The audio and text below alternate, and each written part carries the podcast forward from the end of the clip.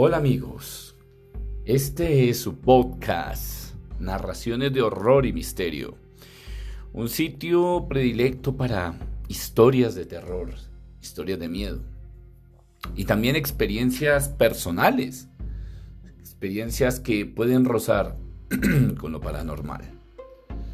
Y esta noche, porque no hemos tenido tiempo de subir más podcasts, pero esta noche Quiero hablarles acerca de mi experiencia con un ovni.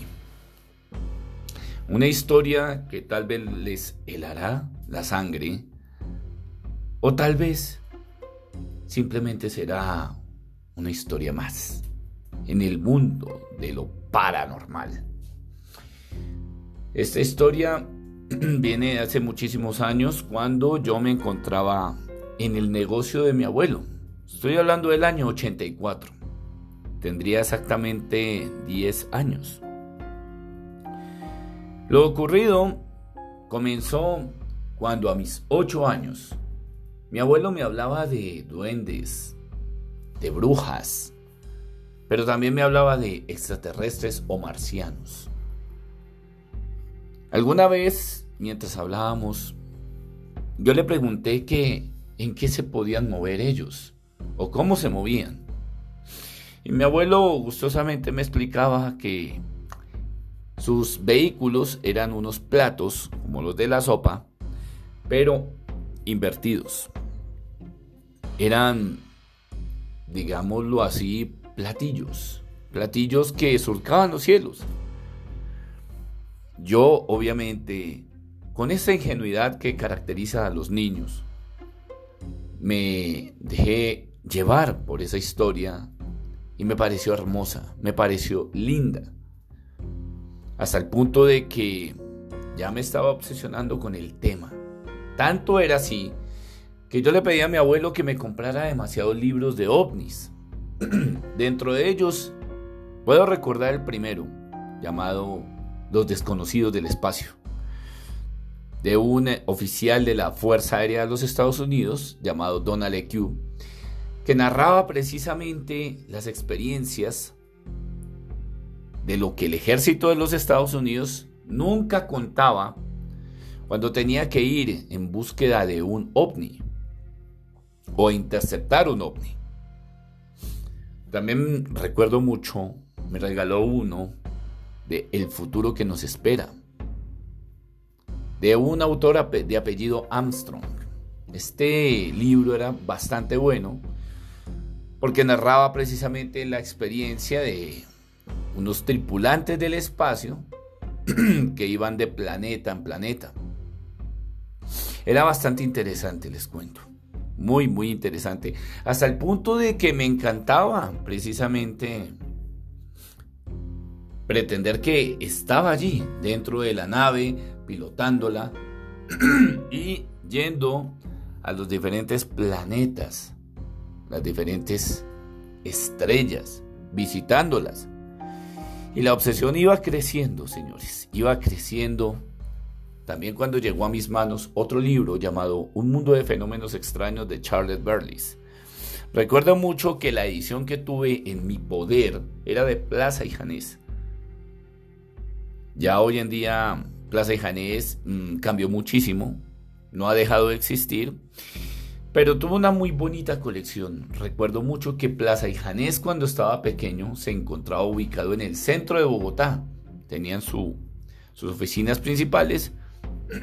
y en mi obsesión, disculpen, eh, he estado un poco malito de la garganta. Eh, les pido muchísimas disculpas. Pero sigue mi narración porque realmente esta obsesión me llevó a la experiencia fantástica que nadie me la va a creer.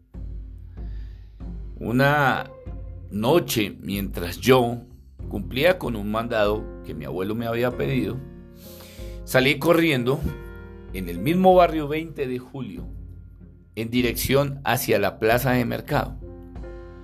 Recuerdo muy bien que al llegar a la esquina de la cuadra, un impulso me hizo observar hacia el cielo y en la oscuridad, porque les comento que estaba ya oscurito, logré ver impresionantemente, algo que jamás había visto. Era esos platos de los que me hablaba mi abuelo, pero este superaba todo. Era un plato increíblemente grande. Surcaba el, el cielo sin hacer el menor ruido. Aparte de ello, tenía, tendría tres luces en su parte inferior. Pero lo que más me aterraba era que no hacía un un solo sonido, o sea, no emitía sonido. Era impresionante ver cómo todas las historias que mi abuelo me había contado eran realidad o eran verdad. Y con esto puedo asegurarles, queridos amigos, de este podcast de narraciones de horror y misterio, que lo que vi fue verdadero, que lo que realmente observé era un plato volador. Pero si me piden una explicación, no la tengo. Lamentablemente no la tengo. Era muy niño. Podría lo imaginado tal vez. La obsesión por el tema de los ovnis siempre me ha acompañado hasta el día de hoy. No puedo certificar que tenga en mi casa un platillo volador. Tampoco puedo certificar que haya hablado con seres de otros mundos. Pero lo que vi, estoy completamente seguro que era real, queridos amigos. Esta es la gran experiencia que quiero que ustedes se lleven a su cabeza, la investiguen y traten de sacar sus propias conclusiones. El podcast no trata de vender ninguna verdad, sino totalmente lo contrario. Lo que quiero es que ustedes investiguen y que lean. Lamentablemente, los libros de la, de, la época, de esa época, esos años maravillosos, ya no se consiguen.